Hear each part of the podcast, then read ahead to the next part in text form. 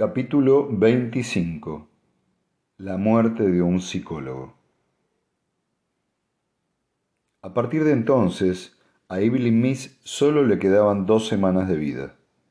Y en aquellas dos semanas, Baita estuvo con él tres veces. La primera fue la noche que siguió a la visita del coronel Pritchard. La segunda fue la semana siguiente. Y la tercera también una semana después, el último día, el día que Miss murió. La primera vez, cuando se hubo oído el coronel Pritcher, Toran y Baita, anonadados, pasaron una hora meditando, dando vueltas a los mismos problemas. Baita dijo, Tori, ¿hemos de decírselo a Evelyn? Toran repuso con voz átona, ¿crees que puede ayudarnos? Nosotros solo somos dos, compartiremos la carga con él, tal vez se le ocurra algo. Ha cambiado, observó Toran. Ha perdido peso. Está un poco desorientado, como ausente. Movió los dedos en el aire metafóricamente. A veces pienso que no puede servirnos de mucho, y otras creo que no puede servirnos de nada. No digas eso, gritó Baita. Tori, no digas eso. Cuando te oigo me da la impresión de que el mulo nos está captando. Digámoselo a Ibling. Tori, ahora mismo. Evelyn Miss levantó la vista de los libros que tenía sobre el largo escritorio y les miró parpadeando mientras se acercaban. Sus cabellos estaban desgrañados y sus labios emitían sonidos ininteligibles. ¿Eh? preguntó. ¿Alguien me busca? Baita se arrodilló. ¿Le hemos despertado? ¿Quiere que nos vayamos? ¿Irse? ¿Quién es? ¿Baita? No, no, no, quédate. ¿No hay sillas? Las he visto en alguna parte por aquí, señaló vagamente con el dedo. Toran acercó dos sillas. Baita se sentó y tomó entre las suyas las manos flácidas del psicólogo. ¿Podemos hablar con usted, doctor? ¿Ocurre algo malo? Las mejillas de Miss recuperaron algo de color. ¿Ocurre algo malo? Baita contestó. Ha venido el capitán Pritcher. Déjeme hablar a, déjame hablar a mí, Tori. ¿Recuerda al capitán Pritcher, doctor? Sí, sí, se pellizcó los labios y los soltó. Es un hombre alto o un demócrata. Sí, es él. Ha descubierto la mutación del mulo. Ha estado aquí, doctor, y nos lo ha contado. Pero esto no es nada nuevo, y yo ya conozco la mutación del mulo y añadió con genuino asombro, ¿No, os lo de, no, lo, ¿No os lo he dicho? ¿He olvidado decíroslo? ¿Decirnos qué? intervino Toran con rigidez. La mutación del mulo, naturalmente, interfiere en las emociones, el control emocional. ¿No, no se lo había dicho? ¿Por qué me habré olvidado? Se mordió el labio inferior, absorto. Entonces, lentamente, la vida la vida volvió a su voz y abrió mucho los párpados como si su cerebro embotado hubiese encontrado su cauce normal. Habló como en sueños, mirando a un punto inexistente entre, dos, entre sus dos interlocutores. En realidad es muy sencillo. No requiere un conocimiento especializado. Por supuesto, en las matemáticas de la psicohistoria se resuelve muy pronto con una ecuación de tercer grado, sin necesitar más complicaciones. Pero dejemos eso. Puede exponerse con palabras corrientes, de modo general y hacerlo comprensible, lo cual no suele ocurrir con los fenómenos psicohistóricos. Preguntaos a vosotros mismos, ¿qué puede desbaratar el cuidadoso esquema histórico de Ari Seldon? Les miró con una leve e inquisitiva ansiedad. ¿Cuáles fueron los supuestos originales de Seldon? Primero, que no habría ningún cambio fundamental en la sociedad humana durante los próximos mil años. Por ejemplo, suponed que hubiera un cambio importante en la tecnología de la galaxia, como el hallazgo de un nuevo principio para la utilización de la energía o el perfeccionamiento del estudio de la neurobiología electrónica. Los cambios sociales harían anticuadas las, las ecuaciones originales de Seldon. Pero eso no ha ocurrido, ¿verdad? O suponed que se inventara fuera de la Fundación una nueva arma capaz de contrarrestar todas las armas de la Fundación. Eso podría causar una considerable desviación, aunque con menor certeza. Pero tampoco ha ocurrido. El depresor atómico de campo ideado por el mulo ha sido un arma torpe que hemos podido neutralizar, y es la única novedad que ha presentado. Pero había un segundo supuesto, más sutil. Seldon supuso que la reacción humana a los estímulos permanecería constante. Si admitimos que el primer supuesto fue correcto, entonces debe haber fallado el segundo. Algún factor debe, haber, estar retorciendo y desfigurando la respuesta emocional de los seres humanos, o Seldon no habría fracasado y la fundación no habría caído. ¿Y qué factor podía ser, sino el mulo? ¿Tengo razón? ¿Hay alguna laguna en mi razonamiento? La mano regordeta de Baita le dio unas palmadas. Ninguna laguna, Iblin. Miss estaba satisfecho como un niño. De esto se deducen otras cosas con la misma facilidad. Os digo que a veces me pregunto qué estará pasando en mi interior. Creo que recuerdo el tiempo en que tantas cosas eran un misterio para mí. Y ahora todo está muy claro. No existen problemas. Me enfrento a algo que podría serlo y de alguna forma veo y comprendo en mi interior. Y parece que mis intuiciones y mis teorías me son dictadas. Hay un, un ímpetu dentro de mí. Me empuja siempre más allá. No permite que me detenga y no siento deseos de comer o dormir, solo de continuar, continuar, continuar. Su voz era un murmullo, su mano ajada y de venas azules se posó temblorosamente en su sien. En sus ojos había un frenesí que se encendía y apagaba. Añadió con más calma. Así que nunca os he hablado de los poderes mutantes del mulo.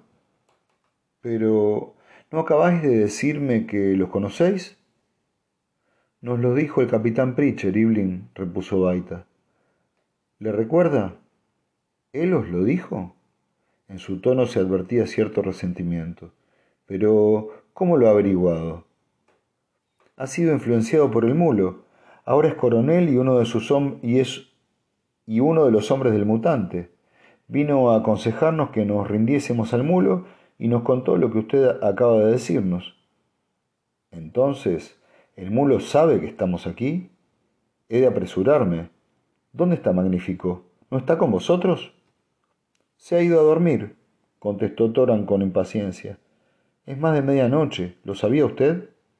¿De veras? ¿Dormía yo cuando habéis entrado? Creo que sí, dijo Baita con decisión. Y no le permitimos que vuelva al trabajo. Se irá a dormir. Vamos. Tori, ayúdame. Y usted deje de empujarme, Iblin, o le meteré primero bajo la ducha. Quítale los zapatos, Tori, y mañana ven a buscarle y llévatelo a respirar aire puro antes de que se pudra. Fíjese, Iblin, está usted criando telarañas. ¿Tiene hambre? Iblin Miss meneó la cabeza y les miró desde su catre con expresión confundida. Quiero que mañana me envíes a Magnífico, susurró. Baita le tapó hasta el cuello con la sábana. Seré yo quien venga mañana, con su ropa limpia. Le haré tomar un buen baño y salir a visitar la granja y sentir el calor del sol.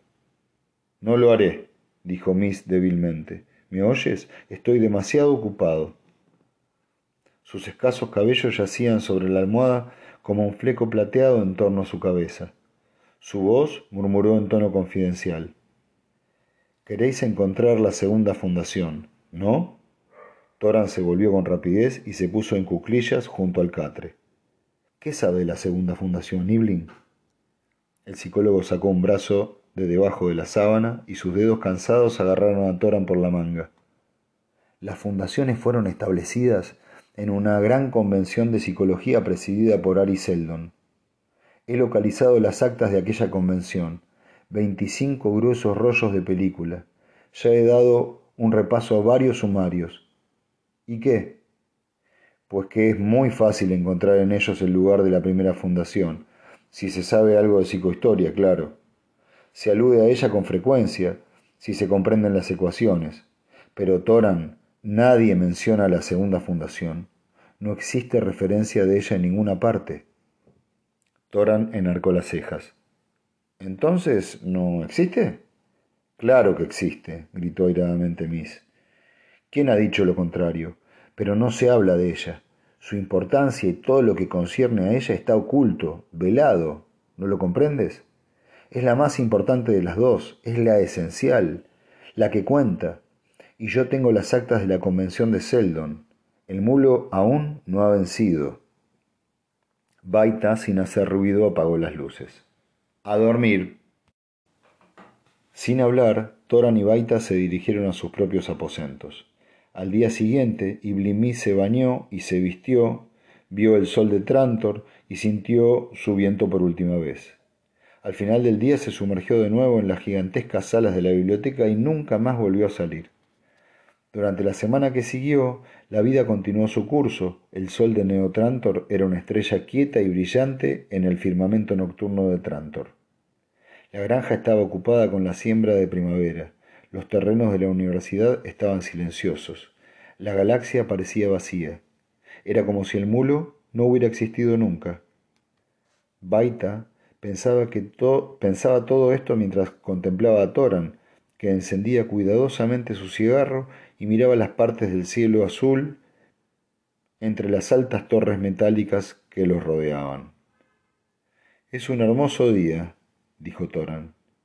En efecto, ¿tienes todo lo que necesitamos en la lista, Tori? Sí, mantequilla, una docena de huevos, judías verdes, todo está aquí, Bay.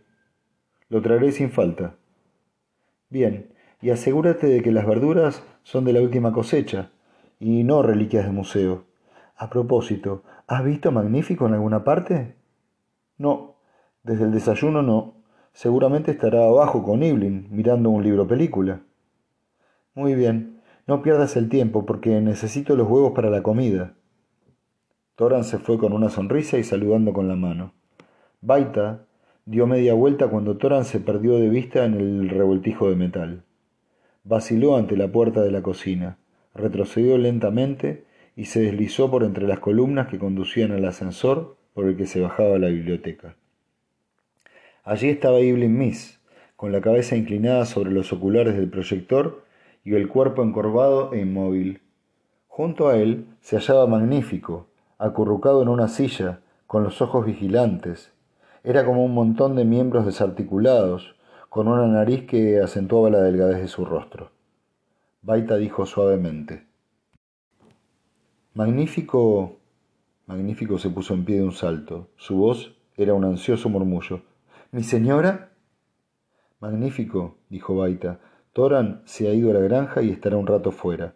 ¿Serías tan amable de correr tras él con un mensaje que voy a escribir? Gustosamente, mi señora. Mis pequeños servicios son suyos sin reserva, por si pueden serle de alguna utilidad. Se quedó sola con Evelyn Miss, que no se había movido. Firmemente colocó una mano sobre su hombro. Evelyn. El psicólogo se sobresaltó y exhaló un grito. ¿Qué? Arrugó los ojos. ¿Eres tú, Baita? ¿Dónde está Magnífico? Le he mandado fuera. Quería estar sola con usted durante un rato. Pronunciaba las palabras con exagerada claridad. Quiero hablarle, Evelyn.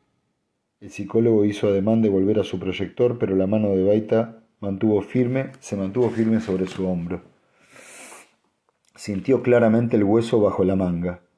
La carne parecía haberse fundido desde su llegada a Trantor. Tenía el rostro delgado, amarillento, y llevaba una barba de varios días. Los hombros estaban visiblemente encorvados, incluso sentado. Magnífico no le molesta, ¿verdad, Ibling? preguntó Aita. No se mueve de aquí ni de día ni de noche. No, no, no, no, no, en absoluto. Ni siquiera advierto su presencia. Guarda silencio y nunca me distrae. A veces me lleva y me trae los rollos de película. Parece saber lo que necesito sin que se lo pida. Déjale seguir aquí.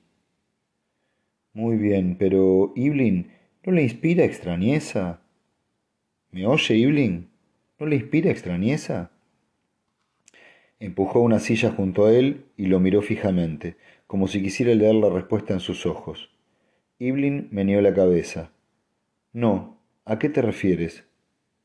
Me refiero a que tanto el coronel Pritcher como usted dicen que el mulo puede condicionar las emociones de los seres humanos.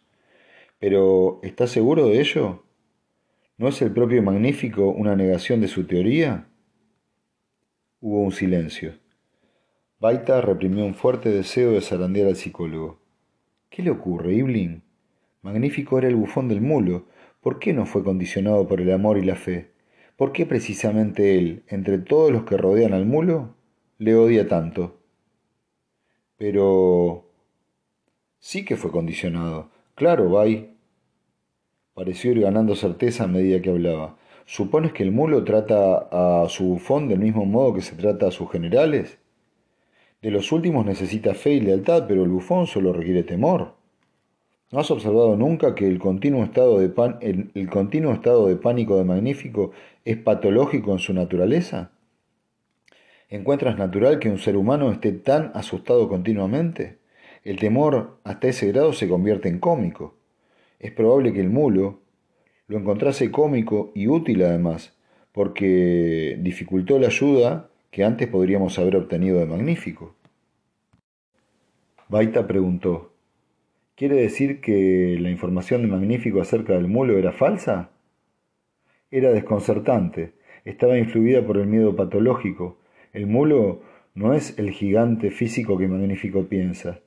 Es más probable que sea un hombre corriente, aparte de sus poderes mentales, pero le divertía posar como superhombre ante el pobre Magnífico. El psicólogo se encogió de hombros.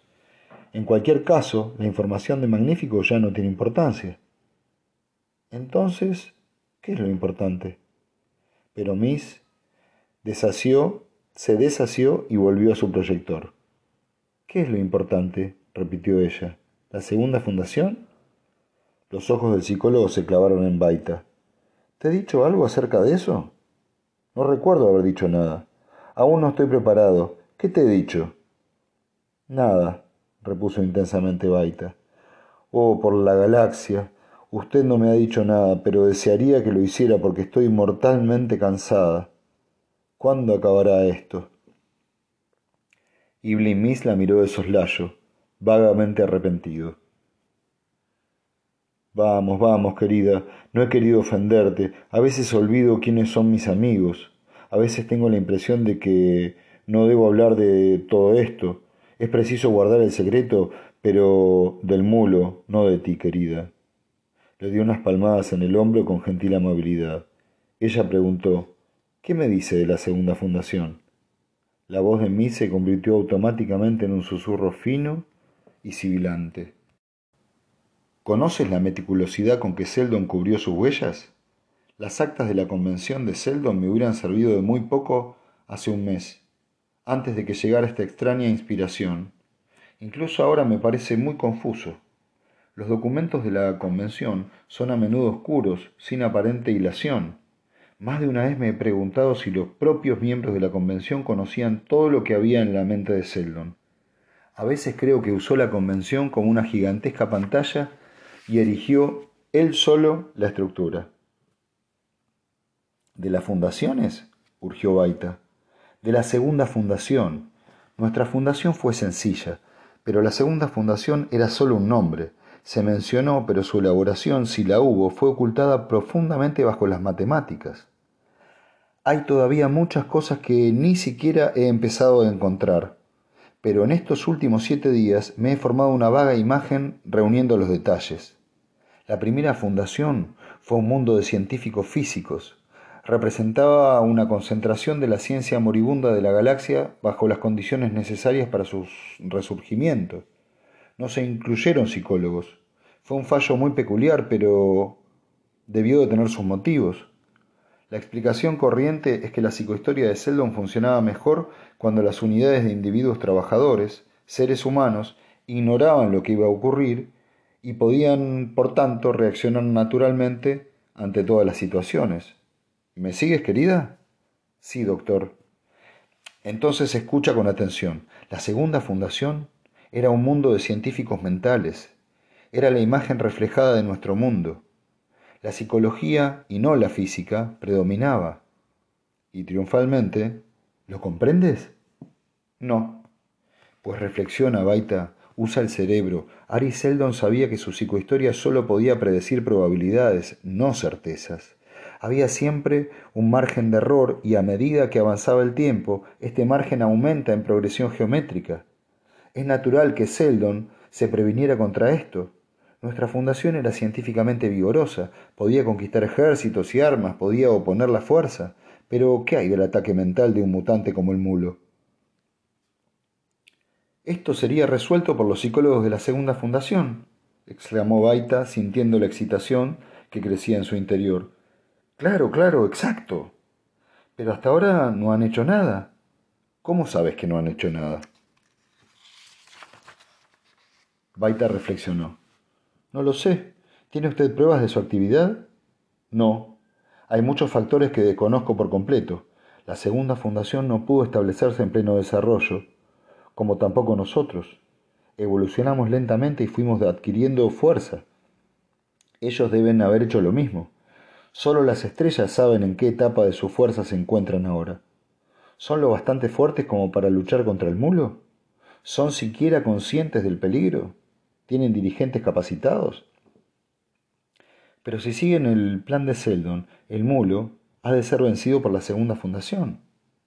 Ah, y la delgada cara de Evelyn Miss se arrugó pensativamente. Ya volvemos a estar en lo mismo. Pero la segunda fundación fue una tarea más difícil que la primera. Su complejidad es enormemente mayor, y en consecuencia también lo es la posibilidad de error. Y si la segunda fundación no vence al mulo, las cosas irán tan mal, definitivamente mal. Tal vez signifique el fin de la raza humana, tal como la conocemos. No.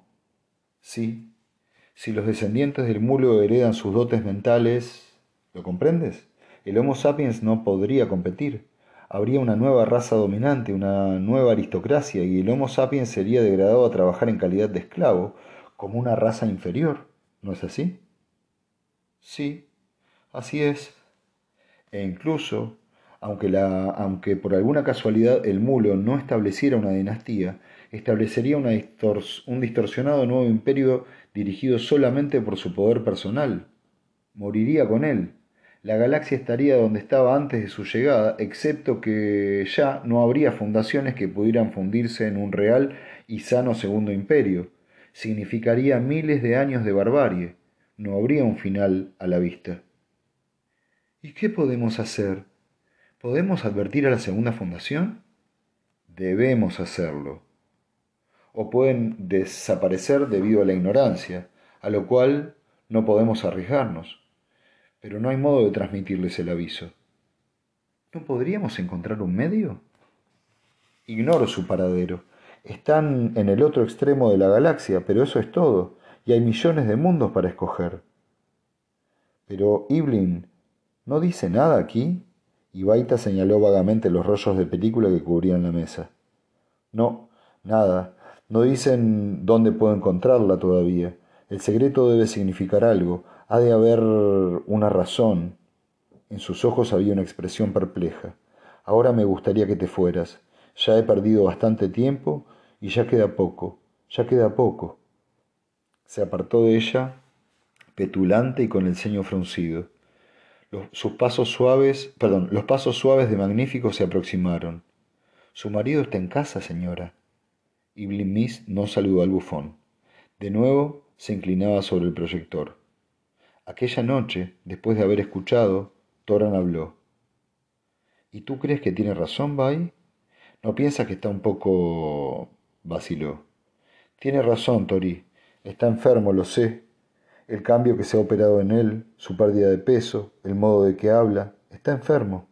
Pero escúchale, en cuanto sale el tema del mulo, de la segunda fundación o de algo en lo que esté trabajando, está lúcido, como el cielo del espacio exterior, sabe de lo que está hablando, yo lo creo. Entonces aún hay esperanzas, era casi una pregunta. Yo, yo no lo puedo asegurar, tal vez sí, tal vez no. Llevaré una pistola en lo sucesivo. Tenía en la mano una diminuta arma de reluciente cañón. Por si acaso, Tori, por si acaso. ¿De qué caso hablas? Baita rió con un pequeño tono de histerismo. No importa. Quizá yo también estoy un poco loca, como Iblis Miss. En aquel momento a Iblis Miss solo le quedaban siete días de vida, y los siete días transcurrieron tranquilamente uno tras otro. Toran sentía que había una especie de estupor en ellos. El calor y el sordo silencio le invadían y aletargaban. Todo lo que estaba vivo parecía haber perdido su poder de acción, convirtiéndose en un mar infinito de hibernación. Miss era una entidad oculta cuyo laborioso trabajo no producía nada y no se daba a conocer. Era como si viviese tras una barricada. Ni Toran ni Baita podían verle. Solo la misión de intermediario de Magnífico evidenciaba su existencia. Magnífico, silencioso y pensativo como nunca, iba y venía con bandejas de comida, andando de puntillas, como convenía al único testigo del reino de las penumbras. Baita estaba cada vez más encerrada en sí misma. Su vivacidad se desvaneció, su segura eficiencia se tambaleaba. Ella también parecía preocupada y absorta, y en cierta ocasión Toran la sorprendió acariciando su pistola. Baita la dejó enseguida, con una sonrisa forzada. ¿Qué estabas haciendo con ella, Bai? La sostenía. ¿Acaso es un crimen? Te vas a saltar tus necios sesos, si lo hago, no representará una gran pérdida. La vida conyugal había enseñado a Toran la futilidad de discutir con una mujer en un mal momento. Se encogió de hombros y se fue. El último día, Magnífico irrumpió sin aliento ante ellos. Les agarró asustado. El eximio doctor le llama. No se encuentra bien. Y no estaba bien. Se hallaba en el lecho con los ojos extrañamente grandes y brillantes. Ibling, gritó Baita.